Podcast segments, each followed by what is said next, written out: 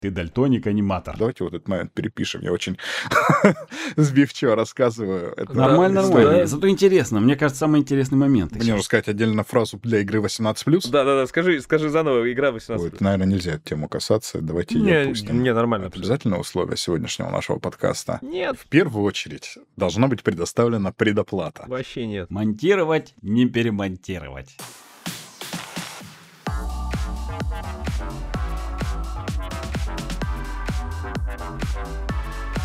Всем сквош и стретч, дорогие друзья! Вы слушаете подкаст «Кто здесь аниматор?» И с вами профессиональный аниматор Яроши Дышечев, 2D-аниматор, преподаватель школы анимации и руководитель студии Мультоград, и мой соведущий Олежа Никитин, режиссер дубляжа и педагог кинематографии.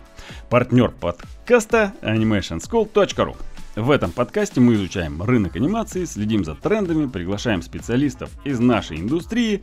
И сегодня у нас в гостях Михаил Беспалов э, мастер звука и музыки, который работает на рынке саунд-дизайна уже 10 лет и с недавнего времени еще и преподает передает свои скиллы децибелов и панорамирования реверба шумодавов всем желающим на платформе Animation School. Михаил создал э, звучок для реклам Huawei и Xiaomi, для игр Spaceland, создал аудио-идентику некоторым телеканалам и турнирам по компьютерным играм. В своем загруженном библиотеками звуков графики Михаил еще и находит время для того, чтобы заниматься собственным музыкальным проектом. Как он называется? Я не выговорю. Он называется прям вот так, как меня зовут.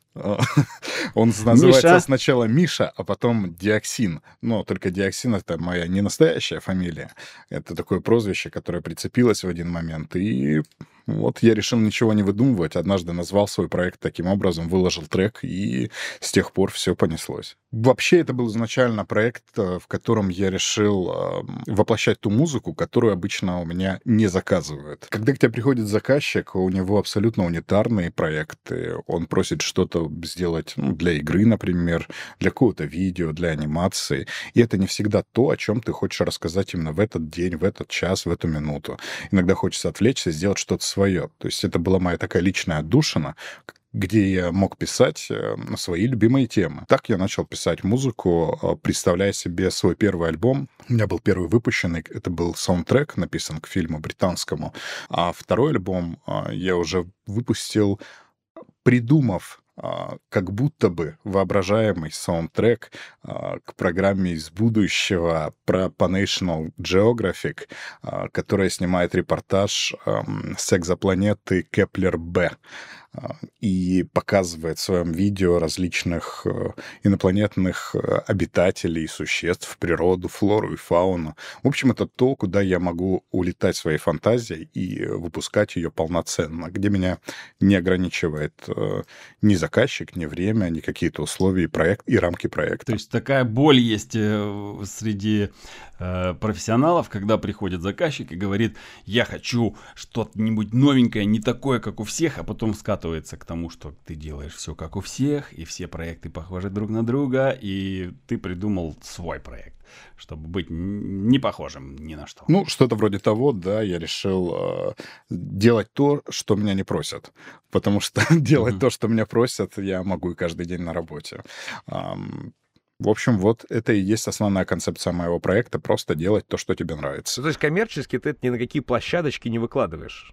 Почему? Я выкладываю это на площадочке, но я не э, ориентирую. Я имею в виду именно продающихся треков, как вот музыкальных библиотек и так далее онлайн. Это чисто... А, нет, нет, нет, это просто исключительно. Исключительно творчество ради творчества. Ну, вот это самый главный плюсик, мне кажется. Кстати, у саунд-дизайнеров, наверное, а, у композиторов, у саунд-дизайнеров, вообще у людей, которые работают со звуком, наверное, все-таки с творческими проектами попроще, чем у аниматоров, потому что а, человек, который со звуком работает, может какую-то свою собственную, не знаю, аудиоспектакль создать. И это, ну, займет, ну, года два, наверное. А аниматор, который свой собственный мультик будет рисовать такой же длительности, как аудиоспектакль, потратит на это, ну, лет 10-20 был такой легендарный мультипликатор, который одну свою большую эпопею так и не завершил.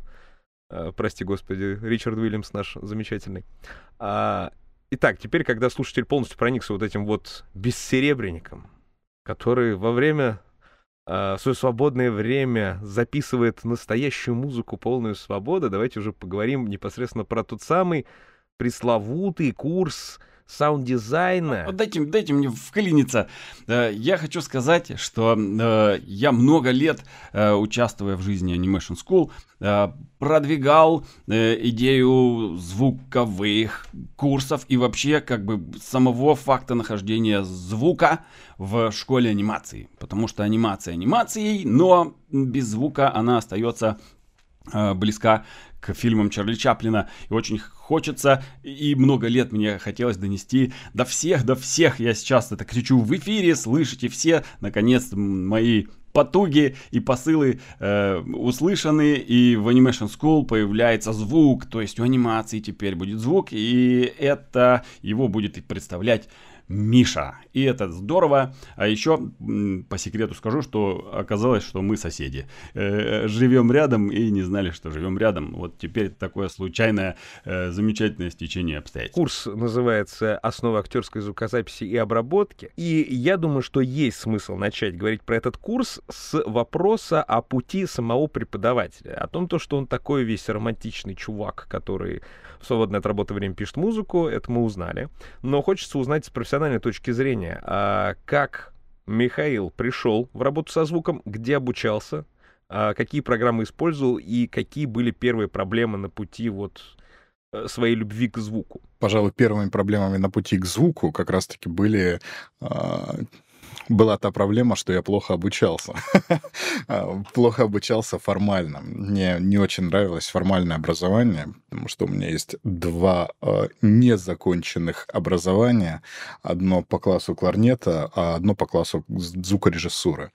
После того, как я попробовал достаточно много всего разного в звуке, начиная от исполнительства, живой звукорежиссуры, диджеинга даже, я пришел к тому, что больше всего мне все-таки нравится писать, потому что писал я, сколько себя помню, без преувеличения, потому что первые, первые какие-то свои эксперименты музыкальные я начал делать очень рано, в юном возрасте, лет, наверное, там в 8, поскольку у меня отец музыкант профессиональный, у него постоянно были дома какие-то компьютерные программы.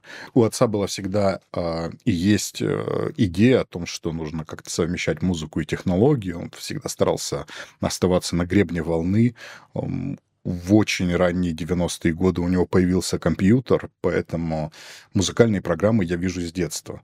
Самый забавный факт в том, что я, будучи еще совершенно маленьким, смотрел на то, как э, мой отец вместе со своими друзьями крутит какие-то приборы, плагины на компьютере, и тогда думал, Неужели они не хотят заняться чем-то другим? Зачем они тратят время на это, когда можно посидеть, поиграть в игры за компом? Это воспоминания спустя не знаю, там 20 лет всплыло у меня в голове э, именно в тот момент, когда я сидел от нечего делать, крутил плагины, приборы обработки и подумал, ну вот, да, никогда не подумаешь, а куда тебя заведет жизнь. Да, вот у меня э, лежит джойстик, вот этот классный, дорогущий, и он редко очень заводится, потому что за компьютером находятся другие дела интересные. Рашид достал геймпад, Xboxовский сейчас, те, кто нас, соответственно, не видит, те, кто нас слушает, э, достал геймпад, и я думал, что ты при, привинтил геймпад просто к софту, и ты теперь используешь его как э, звуковой как MIDI-контроллер. Да, да, да. Это нам Тимур Бекмамбетов рассказывал, что они летали самолетами, чтобы потом сделать захват э, экрана и перенести эти действия в фильм. То есть это ты ну, недалек э, от истины. Так, так делается сейчас в кино. Ну да, я как раз как во время видеопродакшена самое любимое это приделать джойстик и сидеть, как будто ты в компьютерную игру играешь, и на самом деле ты видеоролики uh-huh. сводишь. А в реал-тайме где-нибудь, да. Мы услышали, да, что Михаил э, по цифровым программам обработки звука uh-huh. наигрался еще в детстве. А были ли эксперименты аналоговой э, звукозаписи, то есть когда все звуки вот э, приходится записывать вручную? Вообще, насколько у тебя это в профессии выражено, когда тебе приходится самостоятельно взять ботинок и книгу и изобразить шаги? Ну, это, наверное, примерно такой же вопрос, если бы ты меня спросил, а часто ли ты играешь, э, играешь, говорю, рисуешь на бумаге? Сейчас, наверное... А, да, я, я присоседюсь, да, к вопросу э, Олега. Э, часто ли сейчас э, используется аналог в звукозаписи? Вот в, в анимации не очень, потому что все реально в конце все равно будет оцифровано, и редко рисуют на бумаге, чтобы потом сканировать, потом это обводить там, и так далее. То есть пытаются сразу digital делать. А в звуке так ли это? В звуке все на самом деле по-разному, потому что есть отдельная профессия э, foley-артиста. Э, фоли-артист — человек, который прям непосредственно специализируется на том, чтобы озвучивать э, события, происходящие на экране с помощью различных предметов шумового окружения, движения одежды, ходьбы, всего-всего-всего. Это отдельная профессия, которая очень часто используется, постоянно используется в кино. Но во многих направлениях, особенно когда какие-то сжатые сроки, конечно же, мы все пользуемся готовыми библиотеками звуков, а, которых великое множество. Есть даже онлайн-сервисы, через которые можно не покупать, а брать подписку на звуки. Ты просто берешь, перекидываешь звук себе непосредственно в проект. Поэтому, да, ты пишешь звуки, когда что-то нужно, но большую часть, большую часть ты можешь получить сейчас э, онлайн, и в этом нет никакой сложности. А какие звуки приходится чаще писать? Почему вот э, не подходят библиотеки? Ну... Нет, тут скорее вопрос о том, что когда тебе нужно что-то сделать быстро и попасть очень четко в анимации, а, допустим, mm-hmm. что-то происходит на экране, и гораздо проще взять и просто сделать голосом какой-нибудь, выдуть воздух, сделать свуш, mm-hmm. после этого его зафильтровать, обработать фильтрами, компрессией, добавить ему э, панораму, чтобы он перелетал в кадре, добавить ему пространственную обработку, чтобы он был в нужном помещении. И покажется, что это не был просто а и он выйдет у тебя таким образом. Ой-ой-ой. Он таким образом у тебя выйдет. Это тоже саунд-дизайн. Тоже элемент. И ты можешь таким образом прям вот проговорить что-то глядя на картинку. Потом ты можешь использовать свою запись для того, чтобы под нее моделировать, либо э, саму эту запись обрабатывать, использовать ее как слой, использовать ее как основу, использовать ее полностью. В общем, вариантов множество. Э, если мне что-то нужно, то я делаю так. Если мне нужно что-то чем-то постучать, близким, небольшим, э, какие-то звуки, какие-то шорохи, что-то такое. А, конечно, очень часто еще пишем различные фразы я сейчас работаю в одной студии, а, и мы записываем, делаем очень много роликов, знаешь, в таком стиле. Очень, очень популярные сейчас ролики, как будто бы в Дубае, там какая-нибудь Годзилла в Дубае идет по берегу, либо еще что-то такое. А Супермен пролетает. А, это выглядит как ну, рилсы, NFT-рилсы для дубайских А-а-а. шейхов. Все, я понял, да, о каких роликах речь. Вот. Так. А, и вот, а, то есть это одна из студий, с которой я сотрудничаю на постоянной основе. Мы делаем вот такие ролики, и тут, там постоянно нужно дописывать какие-то голоса. То есть, когда люди подходят... А, мы делали ролик для Альфа-банка, и это был за последнее время самый, самый смешной ролик. Там нужно было сделать, чтобы пузырики проходили в, в трубе. И э, там по-разному переделывали. Но самое забавное, что нужно было записать э, голоса, голоса, э, которые говорят «вау». Вау, м-м, удивляются тому, что происходит на экране. Для меня было достаточно, ну, так, э, забавно, когда я это делал, потому что я листаю, абсолютно не запариваясь, ленту в Телеграме, ну, то есть какой-то канал в Телеграме, смотрю какая-то реклама, и у меня тут же появляется звук. Я слышу свой голос внезапно, внезапно, э, и не понимаю, что же происходит, почему так, вроде бы работа или не работа. Ну, в общем, да, ты начинаешь записывать себя и слышать в разных местах, а, где ты себя не ожидал увидеть. Допустим, в ленте в Телеграме, на каком-то канале. Класс, интересно. А для тех, кто сомневается, почему саунд-дизайн важен для анимации, почему саунд-дизайн важен не только для анимации, но и кинематографа, для рекламных роликов, вообще для чего угодно — а однажды каждому из вас, наши юные слушатели, предстоит работать на взрослых, богатых дяденек и тетенек, которые не знают, что хотят. А у них очень много денег, поэтому спорить вы с ними не имеете права никакого. Потому что если вы сейчас не будете к ним прислушиваться, тогда вы потеряете все свои денежки, которые вы уже по... А, готовились заработать за последние полгода этого проекта.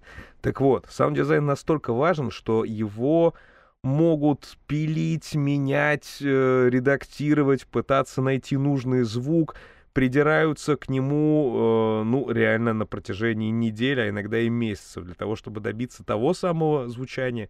Это, конечно, будет вкусовщина во многом, потому что, ну, по идее, саунд-дизайнеру-то виднее, прости, слышнее, какой звук более натуральный, но вот конкретно для картинки он, ну, вот не подходит с точки зрения заказчика. И тогда нужно обладать достаточно большим спектром инструментов для того, чтобы изобрести иногда вообще абсолютно новый звук. У меня хороший знакомый композитор э, рассказывал какую-то историю, он работал как раз над коммерческим большим проектом, им нужен был какой-то удивительно уникальный звук. Вот я сейчас, э, я не, не буду даже силиться вспомнить, о чем была речь.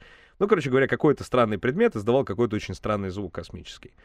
А он его записал, они его купили, потратили, э, дали ему очень большой гонорар за этот абсолютно уникальный звук, который использовался вообще только у них, был практически таким, можно сказать, что звуковым NFT, э, ну, грубо говоря, естественно, что 15 лет назад еще таких э, слов-то не было.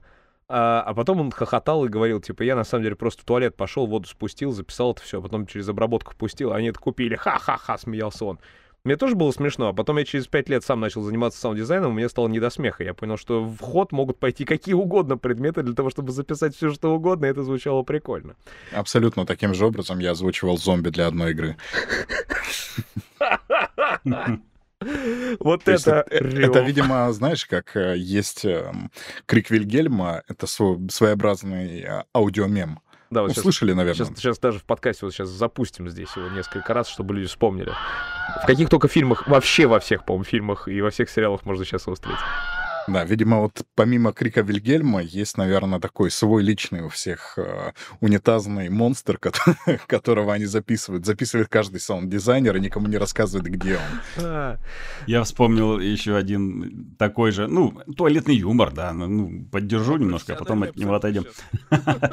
В общем, э, на заре давно еще видеопродакшена был такой фильтр от Sony, Э, noise Reduction, Noise Reductor. Он mm-hmm. вырезал частоту из э, записанной дорожки. Вот. И как-то пришлось нам на студии применить этот фильтр к интервью.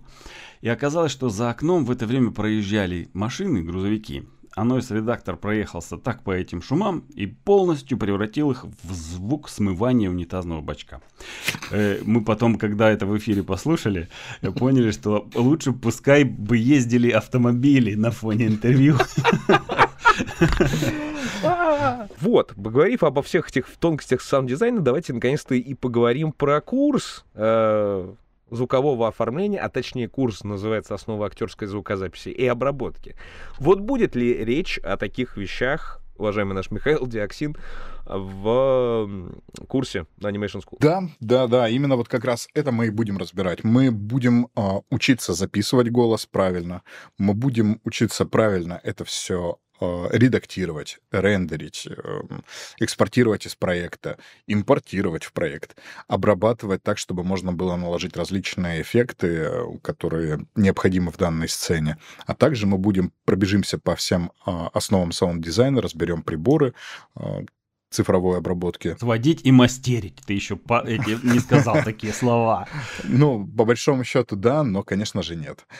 Просто мы попробуем сделать так, чтобы э, человек к концу нашего курса мог э, записать свой голос, э, смог подложить под него нужную дорожку, добавить какие-то эффекты и все это выпустить в нужном, приемлемом для заказчика качестве и формате. Все-таки, все-таки сводить.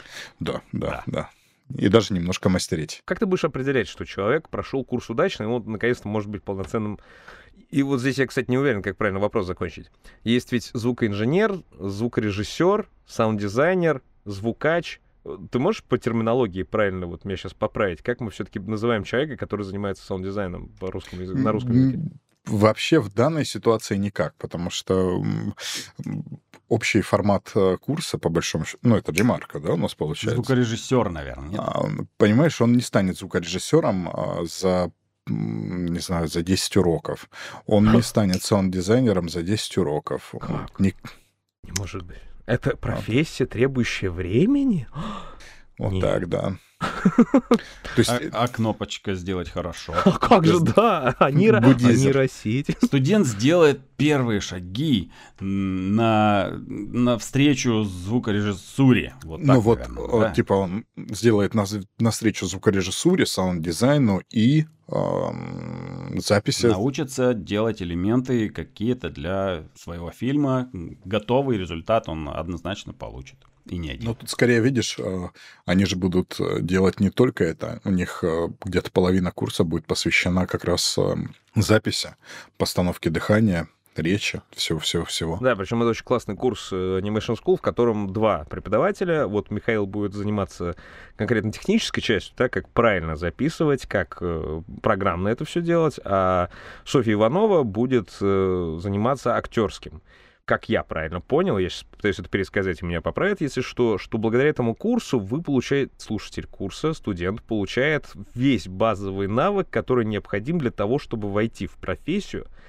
А вот, э, ну, то есть и записать себя, да. и записать шумы какие-то. Да, это такой э, жирная точка старта, я бы ее назвал. Э, Мое лицо прям в этот момент нужно видеть, чтобы... Всех троих сейчас. А как правильно по-русски говорить? А, курс озвучания или озвучивания? А, Наверное, все-таки озвучание, да. Озвучание. Озвучку говори. Нет. Ты кроссворд разгадываешь? Сколько букв там? Отгадай другое слово.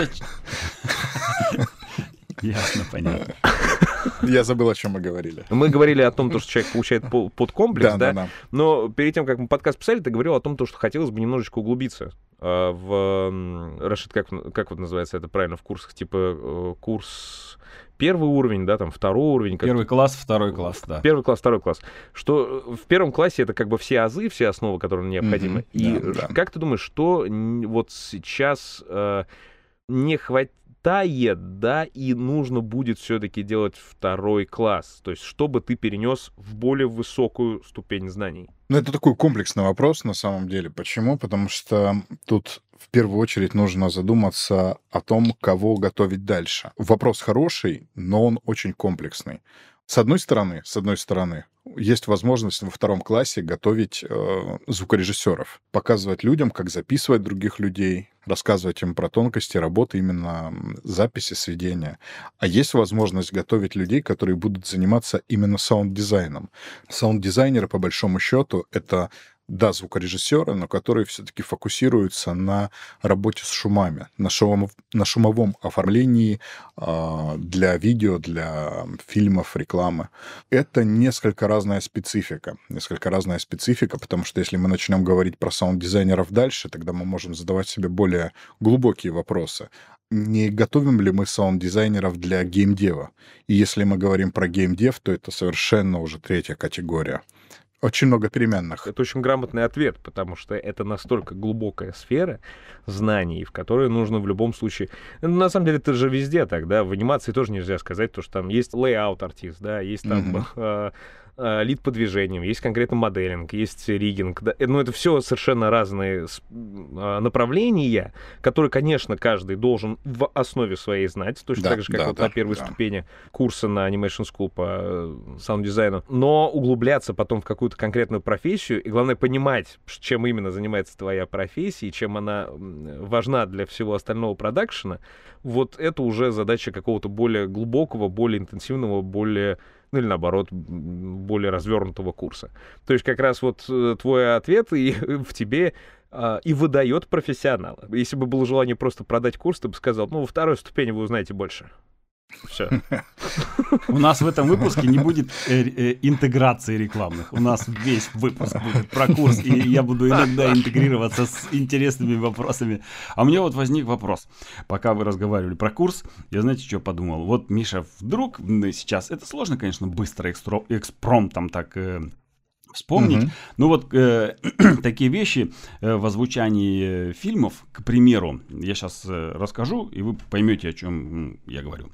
Э, допустим, помните фильм «Индиана Джонс», да, когда за ним катился такой шар огромный камень, угу. такой валун. Да? Вот чтобы его озвучить, э, брали покрышку от э, автомобиля и по гравию катили. Получается, что чтобы озвучить огромный катящийся камень, э, не катят камень, а катят покрышку по гравию. Но, зрители, сейчас внимание, чтобы озвучить покрышку, которая катится по гравию, мнут полиэтилен. То есть э, чаще за кадром мы слышим совершенно другие звуки, не те, которые мы видим. Чем это обосновано? Почему так делают? Почему бьют капустным листом по кулаку э, вместо записывания настоящего? Ну, да, то есть вот так берут капустный лист и шлепают на кулак, получается удар по лицу, и этим озвучивают драки. Э, допустим, чтобы озвучить э, разрубание там рыцарские какие-то турниры, да, разрубание мечом какого-то там части тела, э, рубят арбуз Арбуз, То дыня, не, да. не, не рубят мясо. У вас на юге хорошо сломать. рубить арбузы, дыни, конечно, у вас они есть, блин. А чтобы сломать кости, можно поломать сельдерей. Отлично. А в московских и питерских фильмах всего лишь на всю мандаринки режут, поэтому... Видите, как... Так. Э, да, Михаил, чем, чем обусловлено вот э, то, что Рашид описал, почему мы используем другой звук? Потому что кино, по большому счету, отличается от реальности всем. Кино — это же иллюзия это искусство иллюзии, это обман. А, мы вводим людей в заблуждение, если так можно сказать. Мы создаем для них новый мир. И те звуки, которые находятся там, те образы, которые находятся там, те события, которые происходят там, они зачастую отличаются от того, от нашей реальности, а, от нашего привычного хода вещей. В кино, в компьютерных играх, в роликах все более гипертрофированное, все более яркое, все более насыщенное. В жизни же звуки мы слышим совершенно иначе. Вот Возможно, те, кто ездил на полигон, либо занимался стрельбой, знают, как э, звучат выстрелы на самом деле. А я знаю, что когда пулю в замедленной съемке, как в «Матрице» снимает, э, это набирают э, баночку воды, кипятят, и когда бульки вот эти поднимаются, бульканье старой кофеварки, как бы можно сказать, да? Зву- звучит так э, пуля в, в замедленном полете. На полигоне, когда ты оказываешься, ты можешь услышать, что выстрел по большому большому счету, это удар хлыстом что-то такое, какой-то такой звук у выстрела из винтовки. Если же ты э, играешь в компьютерную игру, либо смотришь кино, то ты слышишь выстрел, как будто бы он такой весь гипертрофированный, сильный, мощный. Э, мне кажется, что все это делается только с одной целью, чтобы еще глубже погрузить человека в происходящее. Э, именно для этого используется весь э, и WaveX, как я понимаю, э, и SFX, чтобы режиссировать, э, чтобы чтобы концентрировать внимание на людей и создавать нужную драматургию, чтобы человек погружался, погружался в видео, радовался и убеждался происходящему на экране. Наверное, потому что мы рады обманываться происходящему. Вот почему. А я еще вспомнил один момент. Когда я был маленький, мой отец период был такой, работал в театре. И я пришел к нему на работу, и э, был какой-то спектакль, и там звучал гром. Я зашел в зал, посмотрел, звучит гром. Там потом следующая сценка звук моря, прибой. И после спектакля я подошел к нему и говорю, а как это, ну, звучит это явно не из колонок. Он говорит, да ты что, ну, гром это вот э, оцинкованный лист трясут, вот так, получается такой гром, а вместо прибоя э, фанерную достал такую коробочку, и в ней катается сухой горох туда-сюда. И потом я слышал только горох и только оцинкованный лист. Я не слышал, не было иллюзии того, что я реально слышу стерео настоящий живой звук прибоя. Слышу, горох катается. Э, это такая как бы нюанс, что зрителю нельзя раскрывать секреты. Иначе он будет слышать не то, что мы хотим. Ну, как если любой человек начинает проходить курс кинематографа, то он потом не может смотреть фильмы. Если ты хоть раз в жизни просидел 24 часа над монтажом, не вылезая, то ты потом начинаешь видеть э, промелькивающие черные 25-е кадры в э, плохом монтаже. То есть всегда профессиональные болезни случаются, и в звуке тоже. Я, говоря о работе преподавателя саунд-дизайна, вспомнил замечательный пример, когда меня только-только занесло в педагогику, И мы решили делать детям выездной лагерь, то есть в той школе, где я преподавал, э, все кружки собрались вместе и сделали детям выездной лагерь, который был посвящен как раз обучению кинематографа. Дети должны были за короткий срок времени снять какие-то свои маленькие фильмы. Был курс саунд-дизайна от школьных диджеев, очень крутые ребята, причем у них был свой музыкальный коллектив, и они вообще профессионально со временем начали заниматься уже радио, аудиопостановками там и так далее. И они показали детям небольшой короткий ролик с Роуэном Аткинсоном, э, известным как Мистер Бин, э, для широкого зрителя, в котором он э, участвует в какой-то пробежке по берегу моря. И они с детьми прям по очереди полностью переозвучивали обычными какими-то предметами весь саунд-дизайн фильма. Они брали тряпки намоченные и кидали их в тазу вместе с детьми, чтобы изобразить шаги. А, они брали как раз сельдерей, ломали его для того, чтобы изобразить там в какой-то момент э, очень болезненное падение кого-то из бегущего по берегу и так далее, и так далее. Ну, то есть вот э, это было прям максимально тактильное погружение в саунд-дизайн. Как дети потом э, воспринимали фильмы, я не уверен. Изначально э, переозвучивали в кино э, с помощью, э, придумал технологию э, Джек Фолли. То есть э, его именем названо э, все направление фоли-артисты. А, это, это артист. по фамилии назвали, оказывается. Да. Круто. А фоли-артисты — это буквально вот как Петров-артисты, если бы это изобрел Петров какой-нибудь или Иванов. Тогда использовали различные подручные предметы, чтобы воссоздать э, звуки, происходящие на экране. То есть бежит лошадь, там цокают какими-то деревянными э, небольшими коробочками, чтобы передать цок кокосами, Кокосами, что? А, как в Монти Пайтоне, кокосы. Да, да, да, Монти Пайтон, точно. Передать звук лошади, еще что-то, еще, еще, еще. И э, я так понимаю, что из-за того, что люди привыкли к вот этим неестественным звукам, которые были в шумовых комнатах, которые а, как раз фоли-артисты использовали. Которые сотню лет мы уже да. слышим да, да, каждый да. день. Да? И тогда, угу. тогда они начали постепенно трансформироваться, когда уже появились более широкие возможности для записи, и были возможность Круто. воссоздать звуки именно в оригинальном их звучании. Но людям этого не хватало, потому что они как раз уже, наверное, привыкли к старому, к старому, к старому звуку, как раз который использовали все это время на протяжении готов э, зари кинематографа кинематографа. Это, это смешно, что люди привыкли к лжи. И им теперь подавай ложь. Э, вот, а другой звук, ну, какой-то не настоящий у тебя валун катится за Индиан Джонсом. Камень так не звучит. Камень вот звучит, слушай, как звучит камень. И давай покрышку по гравию туда-сюда катать. Вот этот камень катится. А у тебя, не знаю, целлофан какой-то дурацкий. А, так вот, где саунд-дизайн тяжелее? Компьютерные игры, анимация, э, игровое кино, переозвучка, потому что в игровом кино тоже делают переозвучку для тех, кто не знает, или в рекламе. И где больше платят? Хороший вопрос. Везде платят мало. Я могу я, как работник рекламы, сразу скажу, что, что в рекламе саунд-дизайн делается очень быстро и очень просто, и как бы стоит нормально.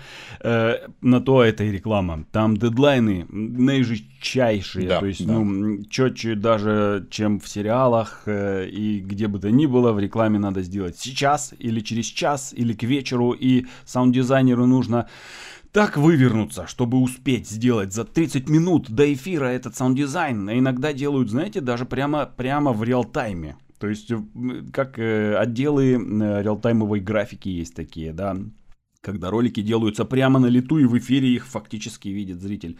Такая скоростная, оперативная, э, скоростной продакшн такой, да. То есть э, они, естественно, будут проще. Они не такие навороченные, они очень быстро сделанные и восприниматься должны как бы нормально. Это как medium quality, да, среднего качества. Да, если говорить, то получается, что реклама — это самое быстрое направление, и денег там вполне нормально.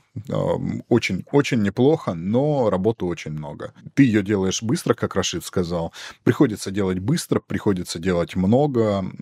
Иногда бывают, конечно, долгие, долгоиграющие проекты, но в основном это такой э, серьезный поток серьезный поток с нормальным ценником, который а, больше берет, наверное, все-таки количеством заказов, а не, объем, не объемом одного проекта. Если мы говорим про кино анимации, то там все-таки люди работают э, чаще на фултайме, уже работают в студиях конкретно, сотрудничают и выполняют проекты не за один день, не за один час и даже не за неделю. Тогда, когда рекламные проекты — это все-таки работа а, очень часто с какими-то внешними специалистами, то есть это либо аутсорсеры, либо это эм, прям буквально фрилансеры, которых берут под проект, под проект, под проект. Так что реклама — это не всегда стабильность, в отличие от других направлений. Ну и столпом здесь, наверное, стоит геймдев, потому что геймдев — это отдельная категория, и помимо того, что в геймдеве необходимо обладать еще дополнительными какими-то знаниями, а, там совершенно другие ценники, совершенно другие условия. Производство игр требует от специалиста знания не только в сфере звука, не только в сфере дизайна, непонимания, как все это работает, но одновременно с этим он требует от него знания специфического опыта, специфического софта, и э, игрового опыта достаточно большого, чтобы не было неприятных ситуаций, когда человек не понимает, как должен звук работать в игровом проекте. Наверное, сейчас в, игра... в играх звук посложнее, чем в кино, мне кажется. Тут вопрос в том, что э, есть два варианта. Это э, адаптивное аудио и линейное аудио. Когда мы говорим про рекламу, кино, мультфильмы, неважно, это все линейное аудио. То есть у нас есть первая секунда фильма и последняя секунда фильма. Значит, у нас есть первая секунда звука и последняя секунда звука. И мы идем вперед просто от нуля, ну, допустим, там, к, к часу. И на каждую секунду, на каждый кадр нашего повествования у нас должен быть звук. Мы можем прогнать его по кругу сколько угодно раз. Мы можем посмотреть, что на, 40, на 46-й минуте, 32 секунде у нас что-то конфликтует и какой-то звук торчит. Мы можем разобраться, запустить, посмотреть, какая дорожка выпирает, сделать ее потише. И вот, все, теперь хорошо. Ага, значит, здесь мы немножко не попали, надо подвинуть. И так мы можем отсмотреть, отслушать каждый, каждый, каждый момент. В игровой индустрии все несколько иначе. Вы не делаете а, сразу картину как фильм. Вы делаете, вы задаете возможные условия.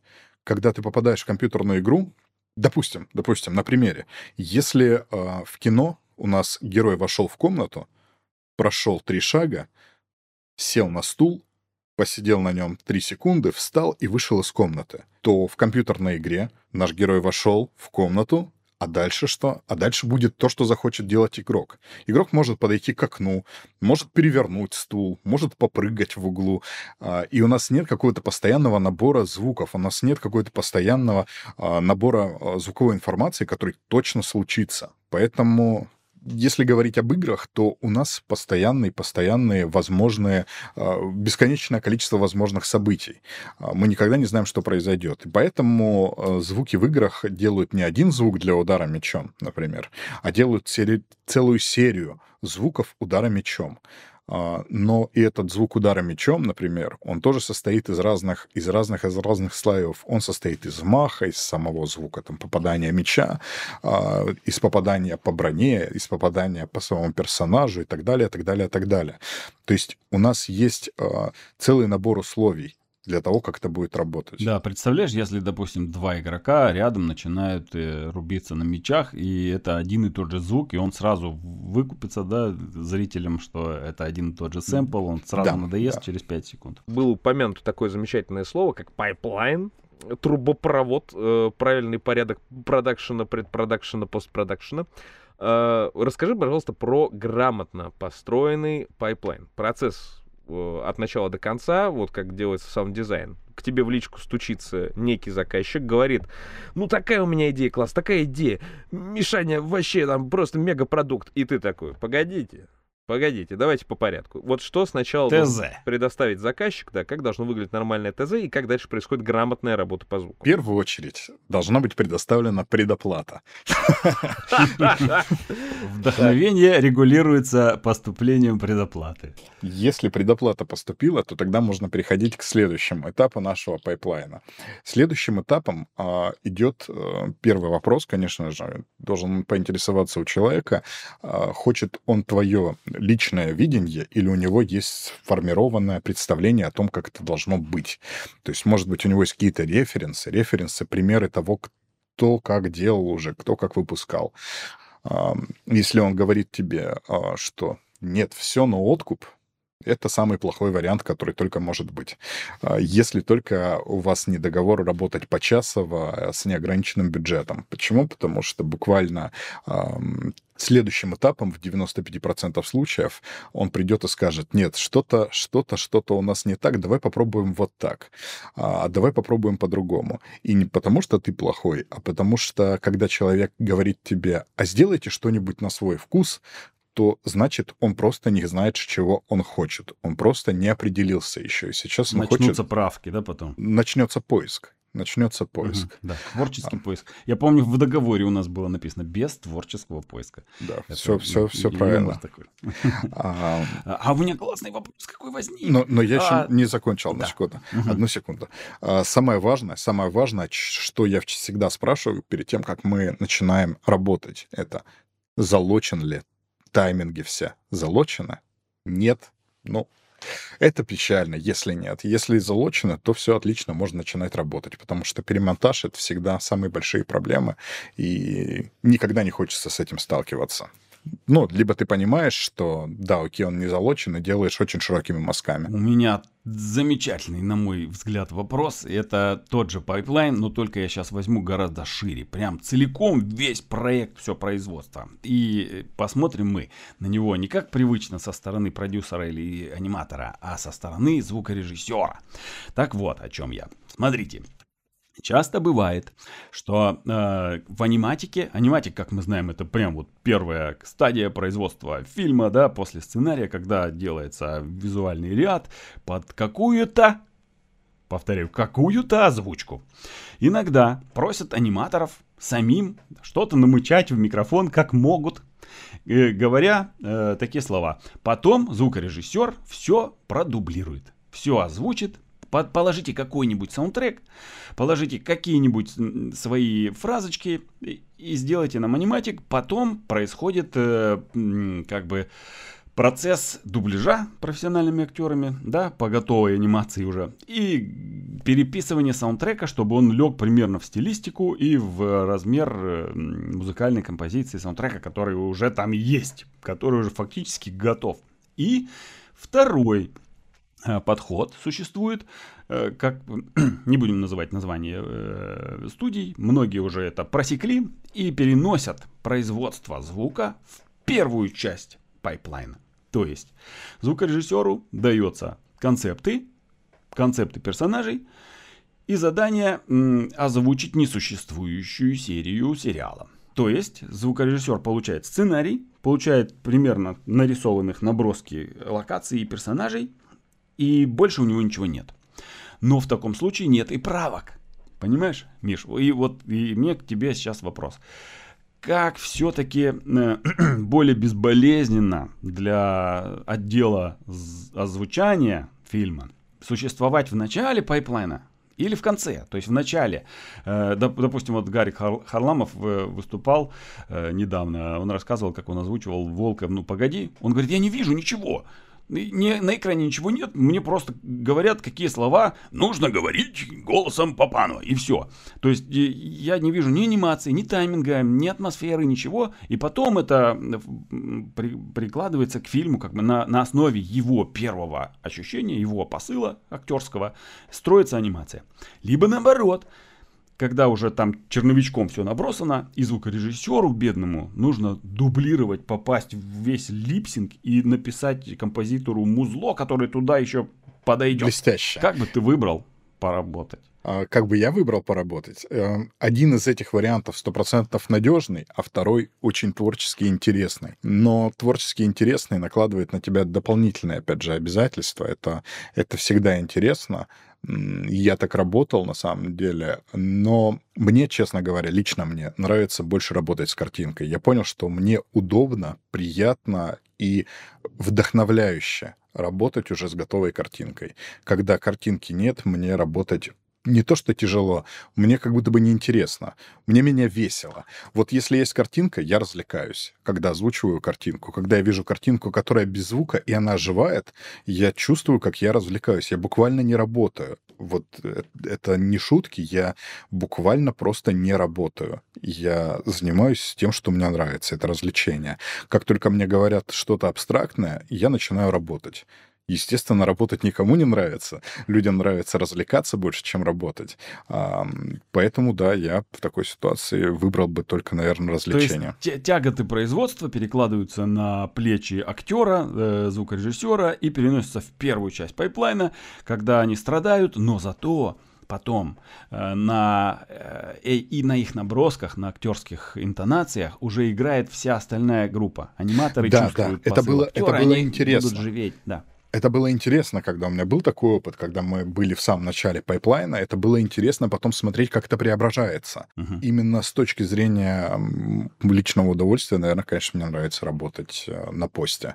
Не в начале, а именно на посте. А, допустим, актеру э, сложнее представить себе атмосферу и классно с чистого листа сделать начитку фразы, либо э, потом дублировать уже э, анимированного персонажа, попадая в губы и пытаться попасть в эту нужную интонацию. Мне кажется, что это вопрос уже такой более личный, потому что у каждого человека все-таки свой подход. Кому-то проще влиться в роль э, не глядя, а кому-то э, проще именно вот попадать. Не, я не могу э, с уверенностью сказать за всех. То есть я могу здесь только за себя сказать, и все. Ну, я знаю, что дубляж дороже, поэтому, наверное, он сложнее. Ну, мне так кажется. Самый блестящий подход, который может выбрать начинающий аниматор, начинающий автор, это сначала на чистовую сделать полностью всю работу, а потом начать ее озвучивать. Я два раза участвовал в таких проектах, это было очень смешно, когда ты пытаешься в сцену, которая не может вместить такую реплику, впихнуть такую реплику. И потом, э, ну, просто и аниматор говорит, да не может такого быть, я, блин, все посчитал, там время должно подходить, и ты приезжаешь к этому аниматору, пытаешься его заставить э, произнести эту реплику так, чтобы она влезала в нужный тайминг. Он такой, ну ладно, я сцену перерисую тогда. Потому что так же, как в, жи- в жизни, мы говорим не так, как на экране. Опять иллюзия, опять туда же возвращаемся. Mm-hmm. То есть в, в жизни мы разговариваем с другими паузами, с другими интонациями и, и с другой скоростью. А когда это читает актер, он делает так, как его учили в актерском там, училище, допустим, да, он делает хатовские паузы, которые многозначительные, но потом с экрана они воспринимаются очень даже хорошо. И новички, когда попадают на звукозаписи, иногда, к примеру, которые, ну, посчастливилось при, присутствовать при озвучании фильма, они хихикают, им смешно. То есть, когда они видят актера э, за микрофоном, не видя картинки, им кажется, что это смешно, но потом, когда картинка складывается с этим звуком, оттуда уже звучит кино. В следующем нашем подкасте у нас будут э, приглашенные актеры озвучания, которые как раз занимаются и дубляжем на чистовую, то есть когда им приходится придумывать персонажей, работать вслепую и э, работать с уже готовым материалом, переозвучивать английские э, на английском языке, на китайском языке, на японском вот языке. Вот это мы вопросиками засыплем. Вот как раз тогда будет очень важно спросить у них, в чем разница, да, когда ты пишешь в ноль, когда ты пишешь на готовую дорожку, и когда ты пишешь вообще на другом, с другого языка, и видишь, что еще и перевод хреновый, и тебе еще приходится самому додумывать, блин, а как же правильно так сказать, чтобы это уместилось фраза? Тут уже ничего не перемонтируешь, тебе уже Pixar что прислал, то прислал. Эх, Pixar, когда еще будем его озвучивать, да? А давайте по поговорим э, немножко про оборудование. По-моему, не, не было у тебя такого вопроса. Да? Это, это ведь такая глубокая тема э, для звукорежиссера оборудования. Это можно разговаривать десятилетия, наверное. То есть, э, вот задаю сейчас внезапный вопрос. Прости, что перебил. Э, э, Ниш, э, много ли денег надо, чтобы записывать звук? Голос или э, звуковые эффекты, саунд-дизайн. Любому человеку, который захочет э, начать, ему нужно на самом деле не так много. Есть несколько стартовых наборов. Кстати, на нашем курсе мы будем разбирать отдельно э, стартовые наборы, будем показывать, что лучше взять, что лучше не брать, если, э, ну, в зависимости от бюджета, который есть у человека.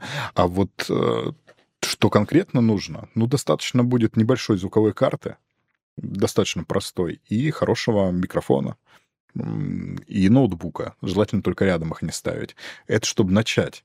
Но, а, как мы понимаем, совершенства нет предела. А, наушники. Забыл, конечно же, наушники.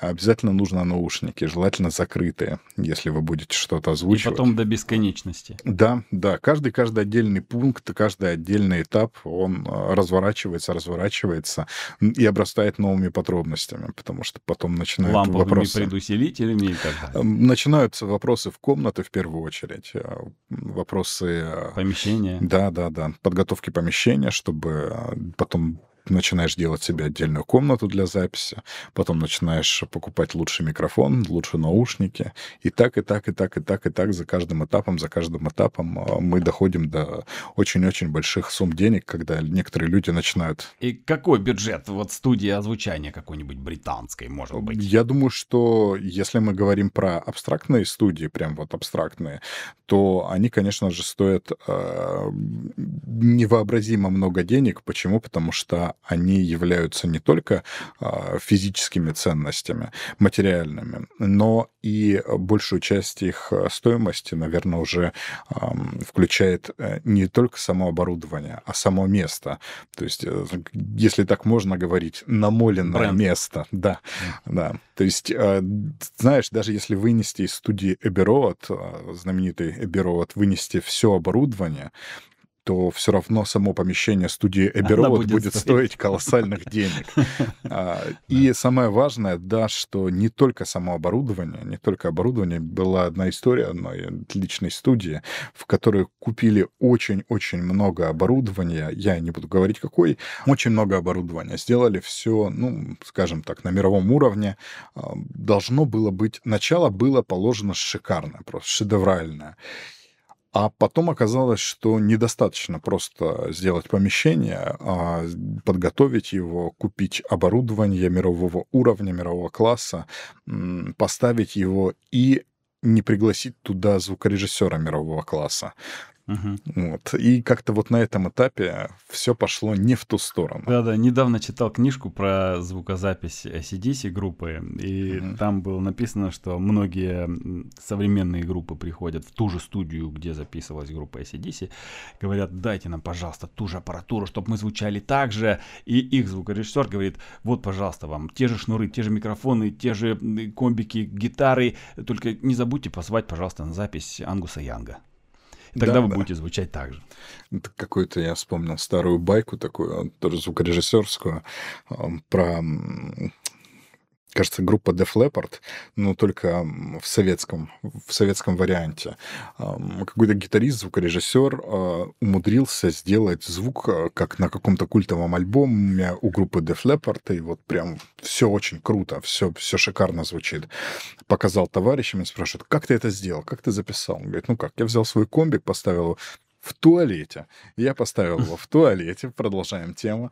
А, и записал э, звук, э, снял звук с помощью троллейбусного микрофона. Ох, ох, ох. То есть э, микрофон, который у водителя. Да, да, да. Ну, вот этот вот. Вдохновленный вот этим рассказом, а, его какой-то там коллега, друг, товарищ э, побежал на радиорынок, купил сразу же себе троллейбусный микрофон, взял свое оборудование, сел на унитаз, а, поставил комбик, поставил звук, начал делать культовый звук, ну вот, через неделю они встречаются, и он спрашивает, ну что, ну как у тебя эксперименты? Прошли, получилось все? Говорит, да, получилось. И как звук? Звук как на троллейбусный микрофон из туалета. Вот примерно так и получилось. Так что недостаточно просто тебе взять а, недостаточно взять такое же оборудование, чтобы что-то сделать. И даже бюджетное оборудование может позволить записать неплохо голос. Конечно, есть свои ограничения. А, нельзя сказать, что можно обойтись абсолютно микрофоном там, за 200-300 рублей. Нет, ни в коем случае. Есть свои рамки, есть свои бюджеты. Но, но это не самый главный пункт. Это не самый главный пункт. Самый главный пункт — это то, а, кто говорит в микрофон, кто сидит за компьютером, а не само оборудование. Хотя это не последнее. Хорошо сказал. Правильно сидеть за компьютером вас научат на курсе Animation School. Да, здравствуйте, еще одна интеграция. Хотел сказать то, что огромное количество существует лайфхаков в интернете, DIY-ов, э, инструкций по тому, как сделать более-менее сносную домашнюю студию. Я вот, например, сейчас вообще сижу в кабинке, которую мы внутри квартиры собрали с товарищами знакомыми из фанерных листов сэндвичных и э, пирамидок этих знаменитых поролоновых. Ну, она, в принципе, неплохая. Вот в домашних условиях можно, на самом деле, гораздо меньше потратив денег и усилий, собрать что-то похожее. Например, знаменитый автор э, Hot Diggity э, автор обзоров на мультипликацию, автор серии pony.mov, который дал, в общем-то, начало существования сундуков в большом интернете.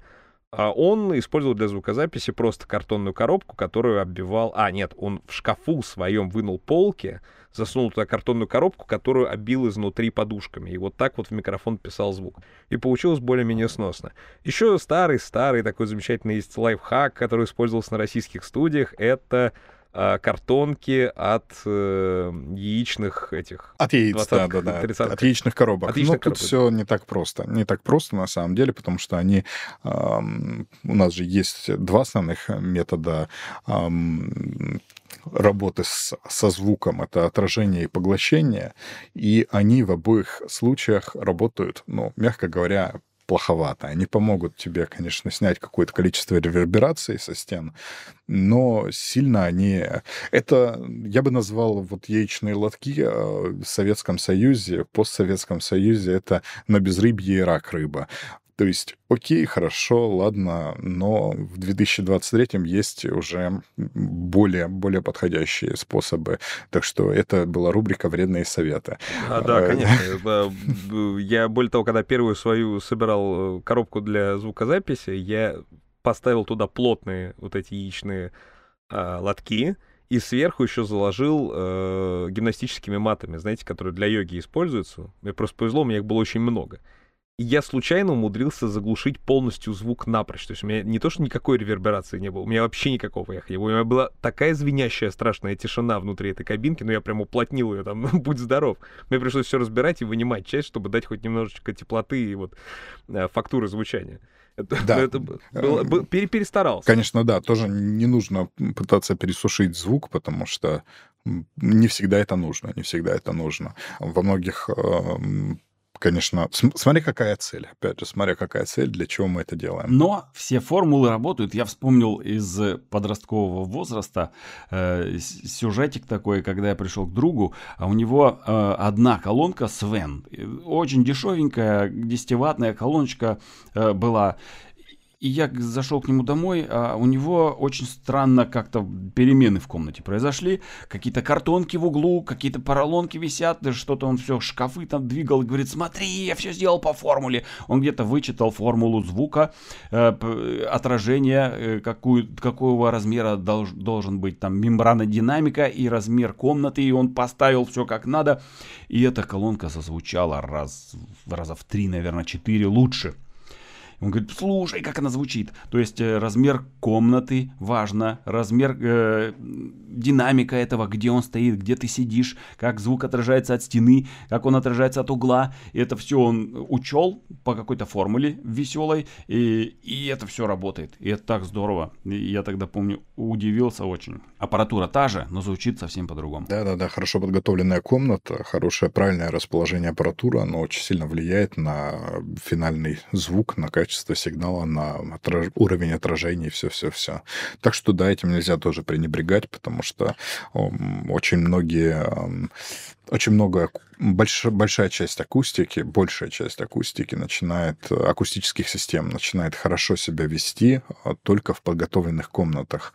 Если ты используешь дорогие акустические системы в неподготовленной комнате, то ты используешь ее потенциал ну, буквально на 30, ну, 40 процентов буквально. Хотя ты заплатил достаточно большие деньги, но используешь только вот малую часть, буквально А треть. вот еще вопросик. Пару лет назад я купил колонку Marshall, включил ее и ожидал прям услышать прям очень классный нахваленный звук. И мне он совсем не понравился. Я тогда обратился к нам на студию, замечательному звукорежиссеру Алексею Левину. Говорю, Леха, что происходит? Я купил новую из коробки, небэушную, отличную колонку Marshall, она так звучит ужасно. Он говорит, давай уши твои проверим. Понимаешь, куда?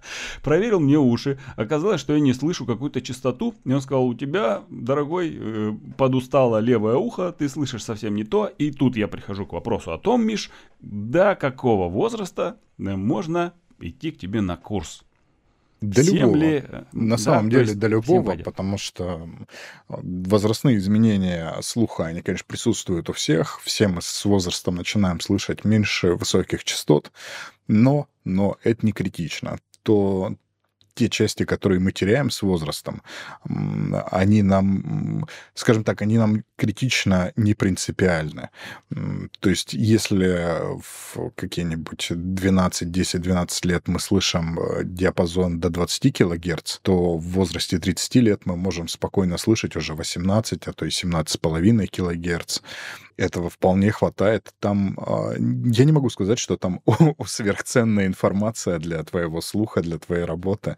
Там очень высокочастотный писк, э, который Конечно, его не лишним было бы слышать, но его потеря ни на что не влияет принципиально. А много ли значат циферки для звукорежиссера? То есть э, можешь ли ты э, без э, хороших наушников по цифрам на визуально, на взгляд, как бы так, э, свести э, какой-то трек не слушая его. Идти по приборам можно, да, да. То по есть можно, да. да, можно абсолютно как э, идти по приборам. Более того, сейчас современные технологии позволяют идти даже на автопилоте, а, потому что есть э, достаточно обширный спектр программ, а, которые позволяют вычислять а, недостатки в звуке когда ты указываешь ему, что сейчас играет, например, там, бас-гитара, эм, ты показываешь и даешь ему оценить звук. Программа автоматически определяет, что в этом звуке не хватает высоких частот, средних и так далее. То есть все эти частоты уже отдельно выписаны.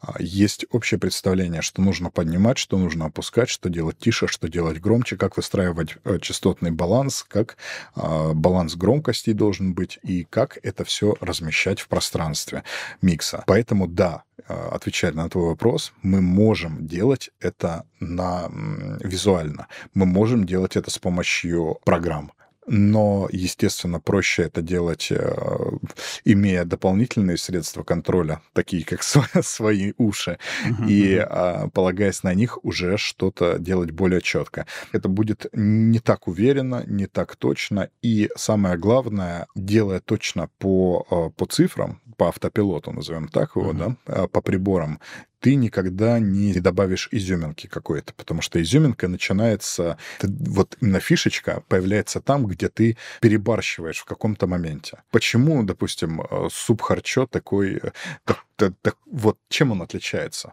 Он острый, как минимум он острее, чем очень большое количество других супов.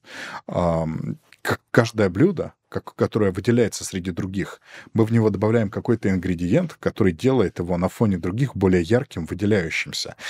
Также и здесь по приборам, по цифрам, по автоматическим программам автоматического сведения мы можем добиться какого-то усредненного результата.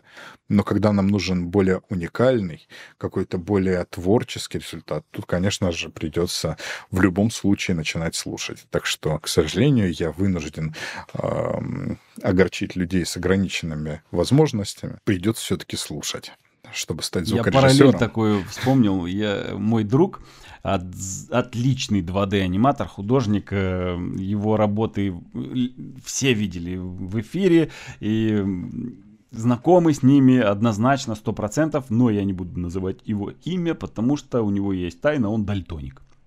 Он не видит цвета, не разбирает и двигается по приборам всегда.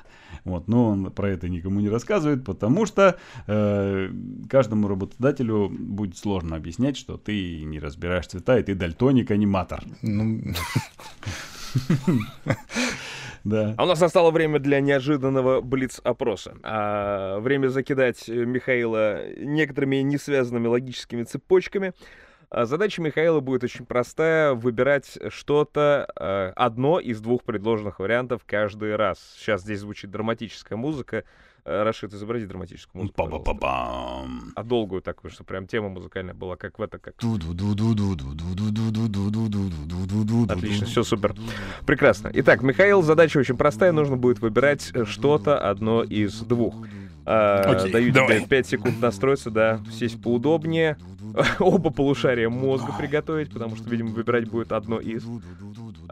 Три, два, один, поехали. Карандаш или собака? Конечно, собака. Небоскреб или усадьба? Небоскреб. Ледяной каток или песчаный пляж? А, песчаный пляж. Мультфильм или кинофильм? А, кинофильм. Мороженое или хорошо прожаренный стейк? Стейк. Прекрасно, замечательно. Мы справились с пятеркой э, бессмысленных вопросов. Теперь перейдем к вопросам по делу. Винда или Мак? Только винда. Audition или Reaper? Ну, Cubase. А, Окей, Reaper. Cubase или Pro Tools? Cubase. Опять Cubase. Sennheiser или Behringer? Сенхи, Сенхи. Микрофон динамический или конденсаторный? Конденсаторный. Лишиться музыкального слуха, музыкального слуха или лишиться вкусовых рецепторов? Ух, ух, ух вкусовых. Огромный дорогостоящий проект или неизвестный науке музыкальный инструмент с уникальным звучанием? Проект, проект. Сотня бестолковых слушателей курса или один суперзвезда, который тебя точно затмит однажды? Звезды, звезды, только звезды. Поработать с мегапопулярным блогером или с воскресшим левитаном? Я думаю, что Левитан — это мега популярный блогер был в свое время. Готов ли ты записать новый опенинг и эндинг для подкаста Animation School? Кто а, здесь аниматор?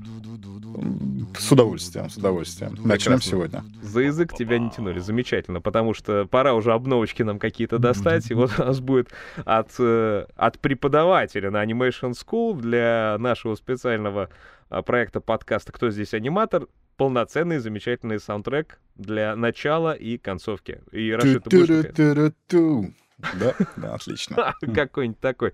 Рашид, у тебя будет, наконец, своя собственная музыкальная тема для твоего голоса. Заставочку будем. Был один из вопросов про музыкальный слух и вкусовые рецепторы. А, потому что, ну, в принципе, это такие связанные вещи друг с другом. Уметь различать вкусы или уметь различать музыку, ноты. И э, в связи с этим очень важный вопрос, такой болезненный, э, и для тех, кто хотел бы прослушать курс, тоже, я думаю, важен.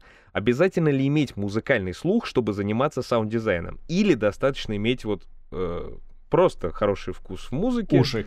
Ну, или уши, да. Или, или нужно вообще, вообще, вообще что-то другое, совершенно не связанное с музыкой, для того, чтобы заниматься э, звуком? Вообще нужно, перед тем, как отвечать на вопрос, поставить четкую, четкую прочертить линию, что есть э, э, разница между саунд-дизайном и музыкой. Э, композитор не саунд-дизайнер, саунд-дизайнер не композитор. Но композитор может быть саунд-дизайнером, а саунд-дизайнер может быть композитором. Вот это нужно просто помнить раз и навсегда. Это как, я не знаю, автоспорт, мотоспорт. Они, конечно, могут пересекаться, там одни и те же задачи, но это совершенно два разных специалиста. Я иногда привожу пример, что это как 2D и 3D. Что-то все в одно направление, но все-таки это совершенно разные специалисты.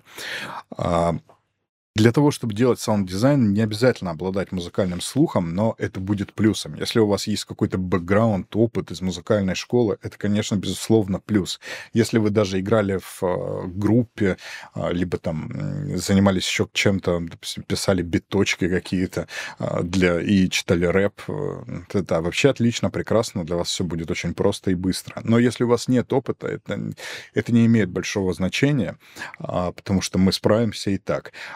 И самое важное, нужно помнить о том, что слух как таковой, он тренируется. Если у вас нет э, слуха, ну, значит, пришло время его тренировать. Если у вас нет каких-то мышц, значит, вы просто не ходили в качалочку, а, вы не делали зарядочку, упражнения по утрам. То же самое и здесь. Для того, чтобы научиться, нужно будет просто приложить какие-то усилия. У кого-то с рождения есть расположенность к слуху, у кого-то, кому-то просто придется прикладывать чуть больше усилий. Но ничего смертельного в этом нет. Следующий подкаст у нас будет проходить с профессиональными актерами дубляжа и мы хотим попросить тебя прямо вот сейчас накидать от себя, как от профессионала, вопросы актерам дубляжа. и зададим, собственно говоря, нашим следующим гостям. От тебя, как от э, профессионала в саунд-дизайне, какие-то вопросы, что было бы важно э, услышать от актеров озвучки уже? Сколько стоит 30 слов? Обычно спрашивают у актеров дубляжа. дубляжа. Почему ровно 30? Ну, 30 секунд, 60 слов, ну, так, это такой э, лимит рекламного ролика. Это уже прям такой вопрос. 30, 15 и 5? Угу, да. Ну, это классика. Эфирная, эфирная классика, да. Кстати, да, если называть э, какую-нибудь передачу про по, подкасты про рекламу, то его можно было бы назвать 30-15-5. Угу. Все поймут, а, а, но никто не поймет. Я знаю, что в первую очередь просто ты должен быть актером, чтобы быть актером озвучания, дубляжа. И, по-моему, это главное. Я знаю вопрос который всех дикторов вообще не дает им жить и спать спокойно. Как вы туда пробрались? Да, кстати, да, вот этот вопрос задают очень часто все. Потому что я знаю очень много дикторов, профессионалов и актеров, и, но они не могут пролезть в актеры дубляжа, потому что это место занято со времен 90-х годов, и оно наследуется либо по наследству, либо как-то каким-то способом. Туда влезть невозможно. Через постель. Вот да, да. У тебя был такой опыт? Слушай, ты западаешься резать этот эфир, Не, ну, может быть, там попросили сделать очень, очень неприличную озвучку для чего-нибудь, и вот так Миша стал профессионалом. Типа, ему однажды пришлось... Э, Я сейчас расскажу одну микроисторию, как, э, как у меня жена стала внезапно актером озвучания для игры 18+. Все получилось очень просто. Мне написал мой товарищ-разработчик игр и э, говорит, слушай, ну, я столкнулся с такой ситуацией, что это вот у меня... Я заказываю актеров, у нас тема такая, прям вот, скажем, взрослая тема. И они не доигрывают, как-то вот совсем не доигрывают. И присылает мне в личные сообщения а, вот эти записи. Ну, там, собственно, все причитают. О, а, там, какой большой лимузин заезжает, и вот это вот все. И я решил скинуть это жене, ну, чтобы она тоже посмеялась а, над тем, а, ну, над чем работает мой товарищ. А, она ради шутки присылает мне звуковое сообщение, голосовое сообщение, где просто проговаривает те фразы, которые говорил актер из вот этого кусочка записи, который мне прислал товарищ. Повторяет текст вот этот весь пошлый невероятно. И я ради, ради шутки скидываю его своему товарищу товарищ бьет кулаком по столу и начинает кричать, где она, кто она, давай, я готов дать деньги. Так вот, моя жена оказалась сразу в озвучке одной игры. Игра невероятно, конечно. Я даже не буду говорить, что это за игра не потому, что мне стыдно. Я просто никому не нужно знать про эту игру. Но вот так, да. Это отвечая на вопрос, как попасть. Попасть можно любым способом. В да. актеры озвучания попадают через юмор, дорогие друзья. А вы-то подумали, через что? Эх. Ну вот на такой пикантной ноте наше время, в общем-то, подошло к концу на сегодня. На этом мы завершаем наш выпуск. Сегодня у нас в гостях был классный, молодой, позитивный, творческий преподаватель курса основы актерской звукозаписи и обработки, композитор и инженер звуковых эффектов Михаил Беспалов, также известный как Миша Диаксин. Э, ищите его треки, добавляйте к себе, стучите ему в личку для заказа уникального музыкального сопровождения. Спасибо за замечательную интересную беседу. С вами сегодня были Олежа Никитин и Рашид Дышечев. Напоминаю, что наш партнер онлайн-школа анимации animationschool.ru. Подписывайтесь на YouTube канал Animation School и канал Мультоград на Яндекс.Дзен. Это был подкаст «Кто здесь аниматор?». Ставьте лайки, оставляйте свои комментарии, оставайтесь с нами Всем пока.